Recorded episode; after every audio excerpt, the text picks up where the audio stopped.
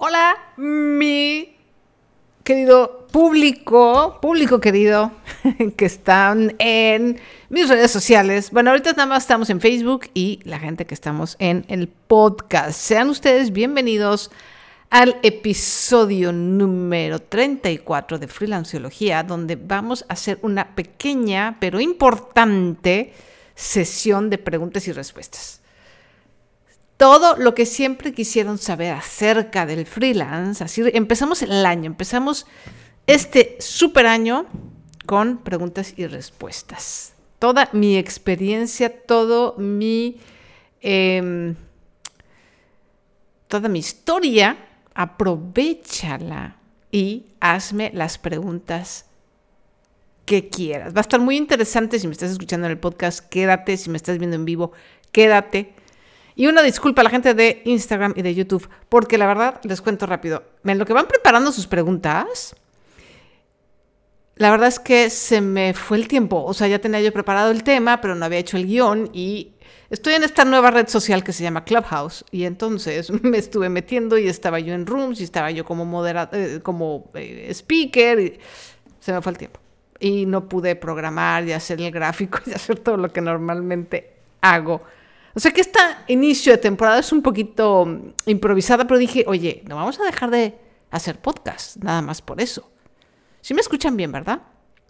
No vamos a dejar de ver podcast porque, pues, no, o sea, no. Entonces, bueno, cuéntenme, cuéntenme cuáles son sus preguntas. Podemos hablar, vamos a hablar de negocios, de freelance, de empleo también, de la situación, un poquito, eh, cómo vemos las perspectivas de, hola Italia, de eh, este año, ¿no? De trabajo, de cómo están cambiando las cosas.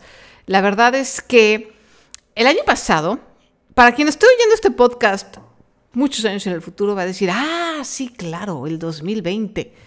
Estamos terminando el 2020 y este podcast se está transmitiendo en vivo el 14 de enero de 2021.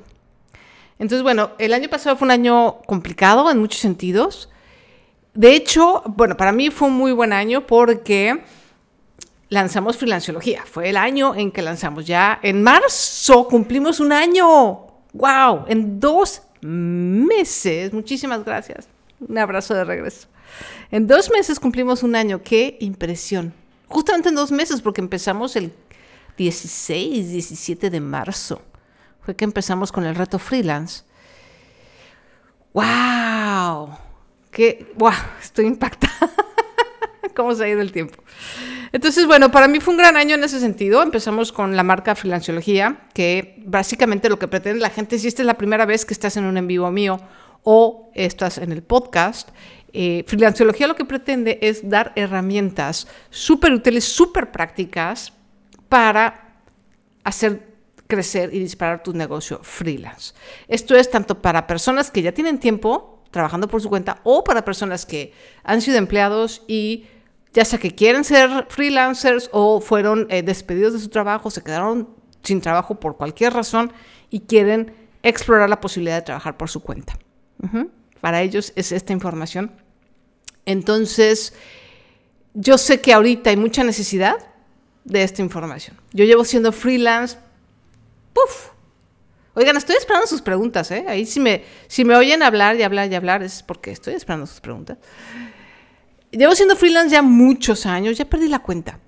ya perdí la cuenta. Entonces tengo bastante experiencia en levantar negocios. Eh, no nomás freelance, tuve un pequeño taller de serigrafía, o sea que también eh, soy emprendedora, por si yo soy freelance y soy emprendedora. Entonces, esas son mucho mis credenciales. He ayudado a cientos de personas, vivo de esto desde hace, yo, vaya, no soy empleada desde hace, creo que 2002 fue la última vez que tuve un empleo. 2002. Entonces, bueno, pues algo le sé del tema esto de ganar dinero por tu cuenta, inventar tu trabajo, conseguir clientes, mantener clientes y, muy importante, mantener las finanzas sanas cuando eres freelance. Eso es toda una habilidad.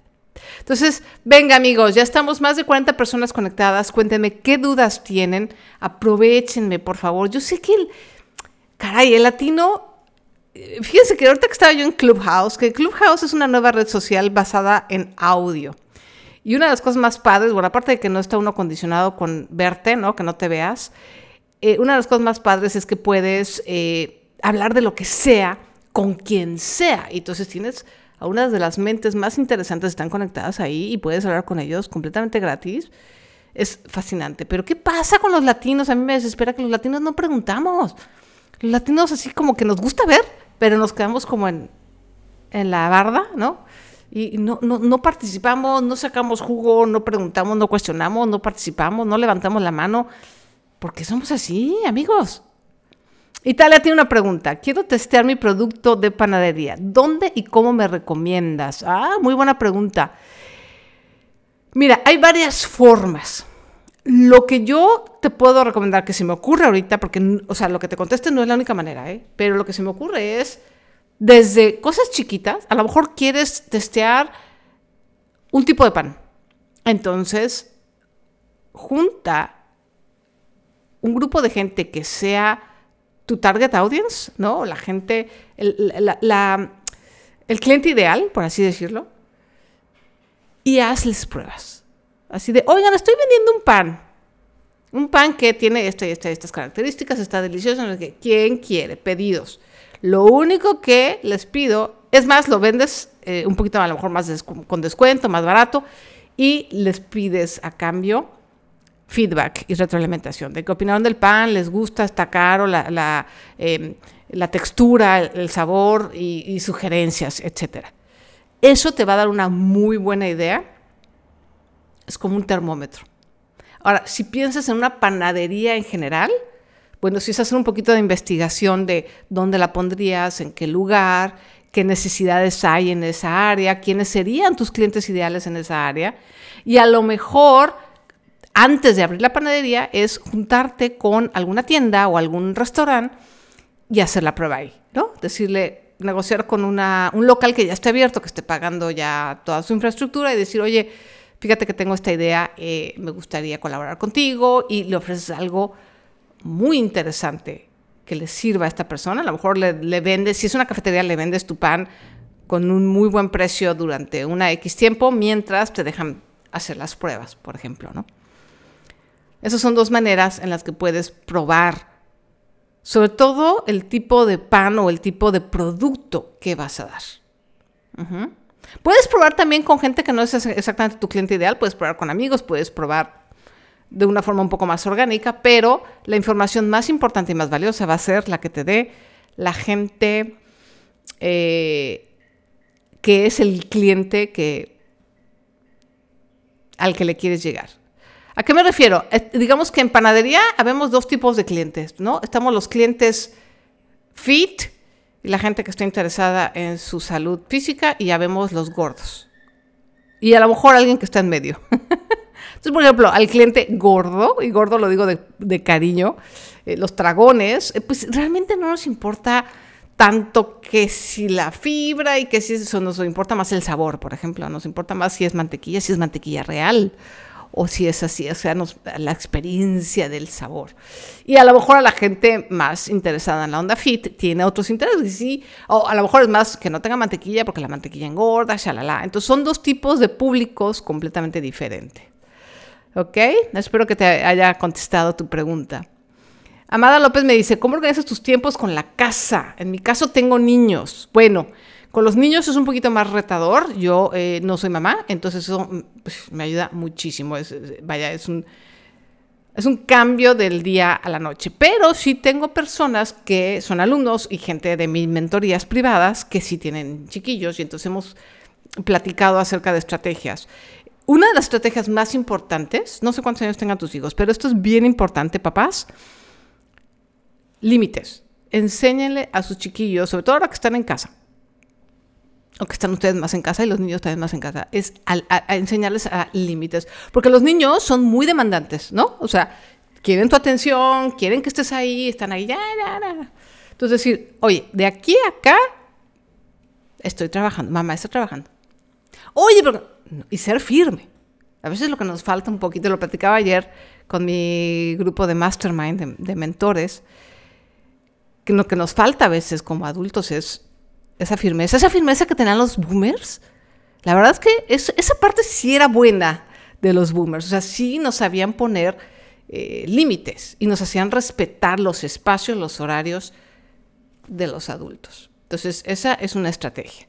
No es que todas las cosas de los boomers eran buenas, no, también tenían cosas que realmente, qué bueno que están cambiando, pero esa era una buena. Dos, una cosa que también ayuda muchísimo es, dependiendo de la edad de tus hijos, es darles un trabajo. Así como tú estás trabajando, darles a ellos un trabajo. Ya sea acomodar la ropa, acomodar los calcetines, eh, eh, si tienes perro y sabes que te toca eh, peinar, cepillar al perro, por ejemplo, ¿no? Entonces, darles actividades que les den un propósito que nada más sea estar así de ociosos o que necesiten entretenimiento, se concentran y además eso es una cosa muy satisfactoria para todos los seres humanos cuando tenemos un trabajo que hacer, nos sentimos muchísimo mejor. Entonces es una forma de mantenerlo distraído con algo útil y además cuando acaba, oye, qué padre, oye, doblaste toda la ropa, guau, muchas gracias. Oye, el perro quedó guapísimo, súper bien cepillado. Pues hay un premio y hay una recompensa. Entonces, esa es otra estrategia. Y para el tiempo y los tiempos ya de, uno, híjole, ahí sí podría yo hacer un podcast completo. Yo, de hecho, lo tengo planeado. Tengo planeado un episodio de productividad eh, como freelance en casa. Entonces, eso sí, te lo guardo para, para después, porque me puedo echar todo el podcast nada más hablando de ese tema. Pero ahí van dos tips para los chiquillos en casa. O sea, sí tiene que haber una eh, tenemos nosotros que delimitar ese espacio, ¿no? Ese, ¿sabes qué? Ahorita mamá está trabajando, papá está trabajando, puedes dibujar, eh, puedes eh, construir tu Lego, puedes hacer un, un, ¿cómo se llama esto? Un rompecabezas, etcétera. O sea, o darles un trabajo, ¿no? Ver qué cosas en casa pueden hacer dependiendo de la edad que tienen, que no sea peligroso para ellos y que sea esté dentro de su capacidad, ¿no? Muy bien. Diana me pregunta, me está fallando el mouse. Diana me pregunta, ¿cómo autopromocionas siendo freelance de servicios de diseño y marketing sin que te dé pena o pensar que te vas a ver soberbio? Creo que eso me detiene mucho. Diana, ese es un tema mucho, tanto cultural como mental. O sea, en Latinoamérica tenemos esta idea de que vender es malo y vergonzoso, no sé por qué. Una de las cosas que a mí más me ayudó fue empezar a entender que vender es ayudar. O sea, hay esta idea de que si yo te estoy vendiendo a ti, que por cierto, hago un paréntesis, estoy vendiendo ahorita, quedan una hora, un día y medio para la venta flash de Acaba con tu deuda, que está al 50% de descuento. Entonces vayan a acabacontudeuda.com. Eh, si yo no te vendo, o sea, si la gente, por ejemplo, que tiene deudas, y fíjense que venderle a la gente que tiene deudas es más complicado porque obviamente hay una escasez de dinero, pero al final del día ese sistema de acaba con tu deuda es algo que yo sé que les va a ayudar. Entonces no es un favor, no es como que yo te estoy pidiendo, oye, por favor cómprame mi curso, cómprame, mi sistema y entonces yo ya voy a ser feliz porque ya me diste tus dólares. No, no, no, no. Yo voy a ayudarte a ti, tú me vas a ayudar a mí. cuando lo vemos en ese nivel de, oye, ¿qué le estoy haciendo yo a mi cliente? ¿Cómo le estoy ayudando para que su vida sea mejor? Alivia mucho ese tema del ego y del, que, ay, me voy a sentir muy soberbia. Sí, mi curso es muy bueno, ¿no? El curso está en la moneda que tú quieras, Adriana. En la moneda que tú quieras. O sea, dice, el letrero viene en dólares para que la mayoría de la gente tenga una idea, pero tú le picas al botón y te lo convierte a tu moneda nacional. O sea, si eres, eh, si estás en Perú, si estás en Colombia, si estás en España, te convierte a la moneda de tu país, de donde estés. Entonces, no tienen, no, no tienen que preocuparse por los dólares, por favor. Eso nada más es un sistema de referencia. Pues si yo lo, peso, lo pongo en pesos mexicanos, o sea, alguien en Uruguay me va a decir, ¿cuánto valen los pesos mexicanos? No tengo ni idea, tienen que ir a hacer la conversión. En cambio, si lo pongo en dólares, la mayoría de la gente va a decir, ah, ya tiene una referencia de cuántos dólares en su moneda local, ¿ok? Eh, pero está en 50% de descuento. Entonces, esta mentalidad de decir, oye, nos estamos ayudando mutuamente, pero sobre todo yo te estoy ayudando a ti. O sea, yo te voy a ayudar a salir de deudas. Y es una cosa que realmente necesitas. Que tú la quieras tomar ahorita o no, bueno, eso es otra, es otra historia. Pero yo sé que esto que yo te estoy vendiendo te va a cambiar la vida. Igual en el marketing, mucho de lo que yo enseño en Freelance Freedom son, es la columna vertebral del marketing. Y a pesar de que yo no estudié la carrera, tengo las credenciales, porque además me estudié ya como una carrera no oficial y lo llevo poniendo en práctica yo. Y yo sé que funciona. Entonces, sería un pecado casi casi si yo no lo comparto con mis clientes. Eso me ayuda muchísimo. Y olvídate del qué dirán. Si tú, Diana, llegas y dices, yo soy de las mejores marqueteras o tengo el mejor diseño gráfico, dilo. Claro, en México y en Latinoamérica va a haber gente que te diga, ay, qué, payasa, qué creída, qué soberbia. Que lo digan, que lo digan, que lo digan, que lo digan. lo que a ti te importa es hacer llegar tu mensaje y tu servicio a la gente que lo necesita. Si hay alguien que te critica por ser soberbia, porque te atreves a decir que eres eh, la mejor, esa persona no es tu cliente. Es algo difícil al principio, pero se hace callo. Juan Arturo, hola Juan Arturo, ¿cómo estás? Gracias por compartir tu experiencia desde 21 días consecutivos. Sí. Ay, pensé que ibas a hacer una pregunta, perdón. Eh, hacer profista independiente o freelancer si eres millennial mamador. eh, me pregunta, para organización de tus tiempos, ¿prefieres agenda de papel electrónica u otro modelo? Ah, es una gran pregunta. Después de muchos años de sufrir por aquí y por allá, de nada, Diana. Es un híbrido. Uso un híbrido. De hecho, ahorita estoy planeando, eh, les voy a decir, les voy a enseñar a la gente que me está viendo. Tengo dos agendas ahorita. Estoy eh, probando con dos agendas. Una es esta de Tengo planes y esta de Querida, que también tiene un podcast, Querida Agenda. Porque me gusta escribir. Entonces mis, tareas, mis, eh, la planeación del día me gusta en papel. Pero no puedo dejar las citas en papel. Amigos, no, no se los recomiendo. Pero sobre todo yo que tengo la mente quién sabe en dónde. Para que se den una idea. Tenía yo cita con la dermatóloga y yo creí que era el lunes pasado. Y entonces fui al, consultorio y resulta que no, que la cita era el martes.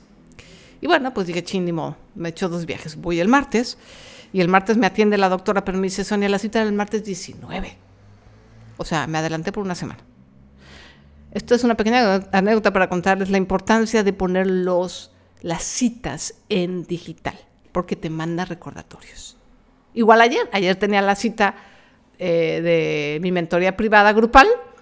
Y yo estaba muy a gusto ya cerrando el día, ¿no? Según yo ya, ya me estaba desconectando y gracias a que me avisó el recordatorio dije, ay no, tengo, tengo sesión de coaching. Y entonces, bueno, ya me puse para ello. Entonces, los recordatorios en digital y lo demás en papel. Así es como me funciona a mí. Ahora, les voy a confesar un secreto. Yo pronto quiero sacar una agenda. También por eso estoy probando estas agendas porque yo también quiero sacar la mía. Pero la mía va a tener un pequeño twist que no les voy a decir todavía, pero espero, ese es uno de los proyectos de este año, justamente porque me encanta escribir. Espero que te haya servido, Emanuel. Juan Arturo Guzmán. Hola, Sonia. ¿A qué correo te mando propuesta de negocio y hacer sinergia? Este, pues ahora sí que mi correo es correo conocido, es so.blogilana.com. Es muy, muy, sencillo. Eh, Juan dice que le gustó mucho el video de las marcas de la pobreza. Es el podcast, el Lana y Podcast, y lo dice también en TikTok. El precio del curso, la ya está en dólares o pesos. ¿Qué sería lo que aporta o resuelve un ilustrador? Ay, es una buena pregunta, Ilse. Dependiendo del cliente, un ilustrador ayuda muchísimo. Por ejemplo, esto es el diseño de una ilustradora, que ahorita no me acuerdo cómo se llama, ¿no? Pero esta ilustradora hizo toda la marca, la imagen de la querida agenda. Voy a dejar para la gente del podcast que no me está viendo eh, el link en los, en los comentarios. No me pagan nada, ¿eh? O sea, esto no es una colaboración pagada, ni mucho menos.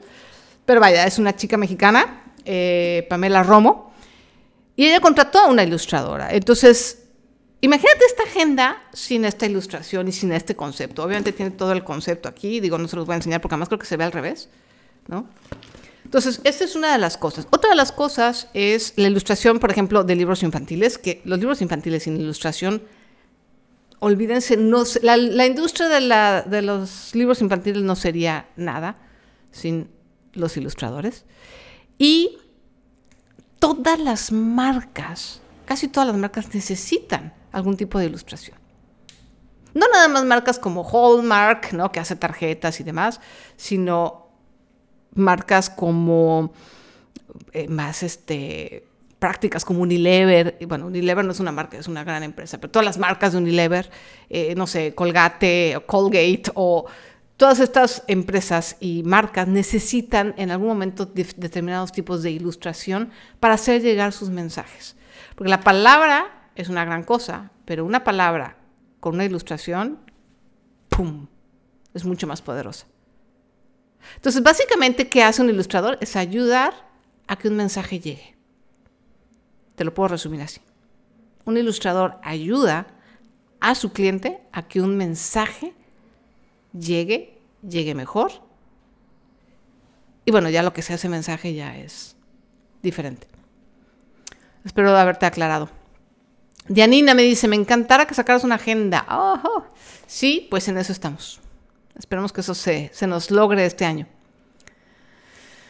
Ah, ¿Cómo sugieres, Juan Antonio, Juan Arturo, perdón, eh, cómo sugieres hacer en dónde el marketing de cristal cortado y grabado de vidrio artesanal? Porque por desgracia en México no es bien valorado y regatean mucho. Sí, en general el arte en México eh, no es muy bien visto.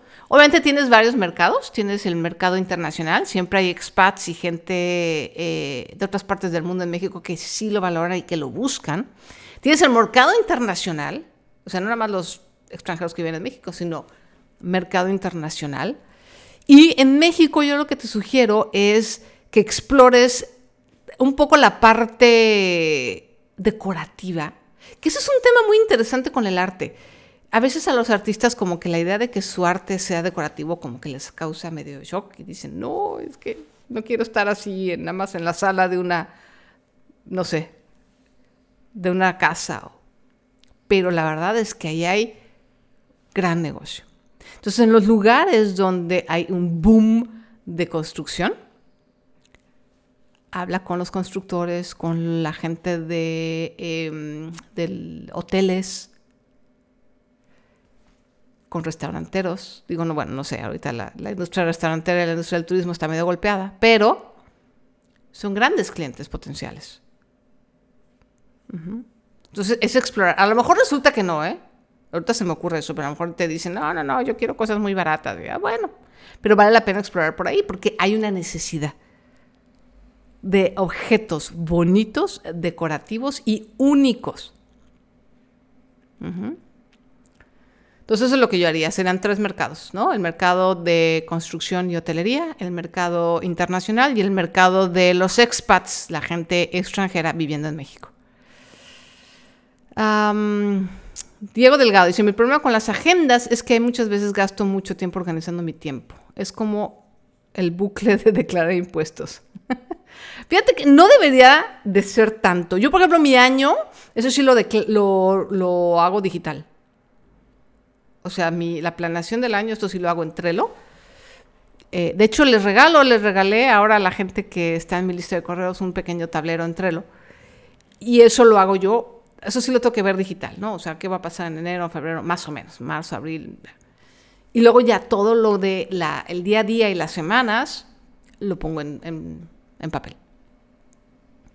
Muchas gracias. Ok. Ay, pues ya acabamos con las preguntas, chicos. Ay, no me, digas que, no me digan que ya acabamos con el podcast, qué barbaridad. Déjame ver si hay otra eh, pregunta porque se me fueron. Creo que ya son todas las preguntas. Pues muy bien chicos, oigan, pues me encanta hacer estas sesiones de preguntas y respuestas. Yo creo que las voy a estar haciendo, no sé, como cada tres podcasts, más o menos cuatro podcasts.